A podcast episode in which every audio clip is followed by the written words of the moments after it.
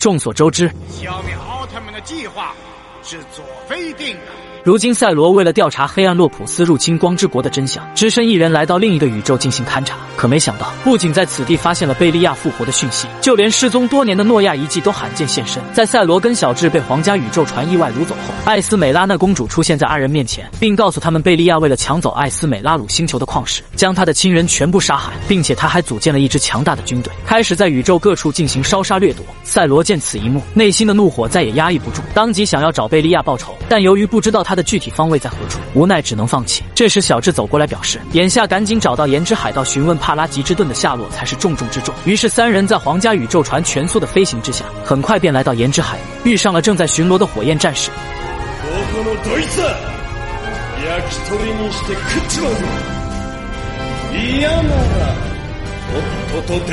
看着眼前嚣张的老六，差点没将皇家宇宙船给气死。不过毕竟有求于人，正当艾斯美拉娜公主想要上前询问时，赛罗阻止了她的前进，并表示这里交给自己就行。于是赛罗拿出奥特眼镜，变成本体前去洽谈。可没想到，连自我介绍都还没说完，就被误认为是贝利亚手下的火焰战士一拳轰飞了出去。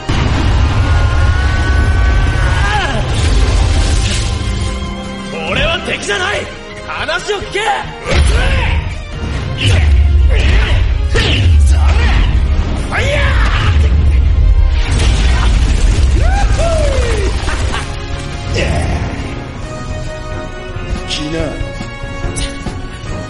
やっぱ接着，赛罗迅速将他一拳打飞出去，并照猫画虎学起火焰战士的姿势开始挑衅。火焰战士见状，当即双手冒出火焰，开始对赛罗发起猛烈的进攻。几个回合下来，火焰战士趁机将赛罗倒立抱起，狠狠地倒插在地面上。下一秒，赛罗立刻起身将其反向抱住，直接跃向空中，向着地面坠落而下，顿时给火焰战士整得服服帖帖。随后，二人一边交战一边对话。在得知赛罗寻找帕拉吉之盾时，火焰战士停下了进攻的脚步。どこにあるか教えてくれ。ベリアルを倒すために。バラージュの盾を封印を解くかけながじゃ意味がねえ。ありかを知ってて夢も希望もねえんだよ。その夢と希望はあそこにある。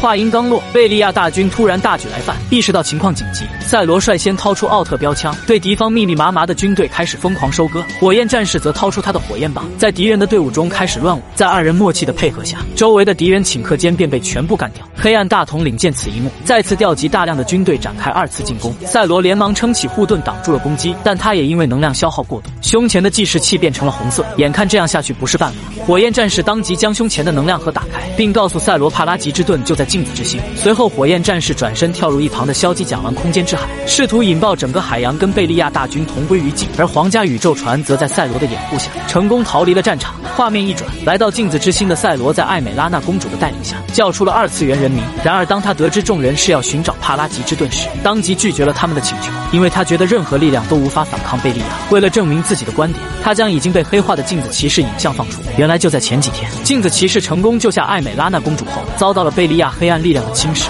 于是为了防止伤害自己的族人，只好将自己封印起来。如今经过岁月的侵蚀，他已无药可救。但赛罗却并不这么认为，随后立刻拿出奥特眼镜，变成自己的本体，来到镜子骑士身边，并将他紧紧抱住，用自身耀眼的光芒驱退了镜子骑士身体中的黑暗。就在这时，贝利亚大军突然来袭，镜子骑士连忙上前应敌，而赛罗一行人则在他的指引下来到了存放帕拉吉之盾的遗迹。看着眼前矗立在这里的诺亚石像，小智将自己的项链取下，放入了诺亚胸前的凹槽中。可没想到，石像只是象征性的抖动了一下，就没有了任何动静。疑惑之际，贝利亚大军突破镜子骑士的防线，入亲到了镜子之。好了，就到这里，关注我，带你速看更多奥特曼。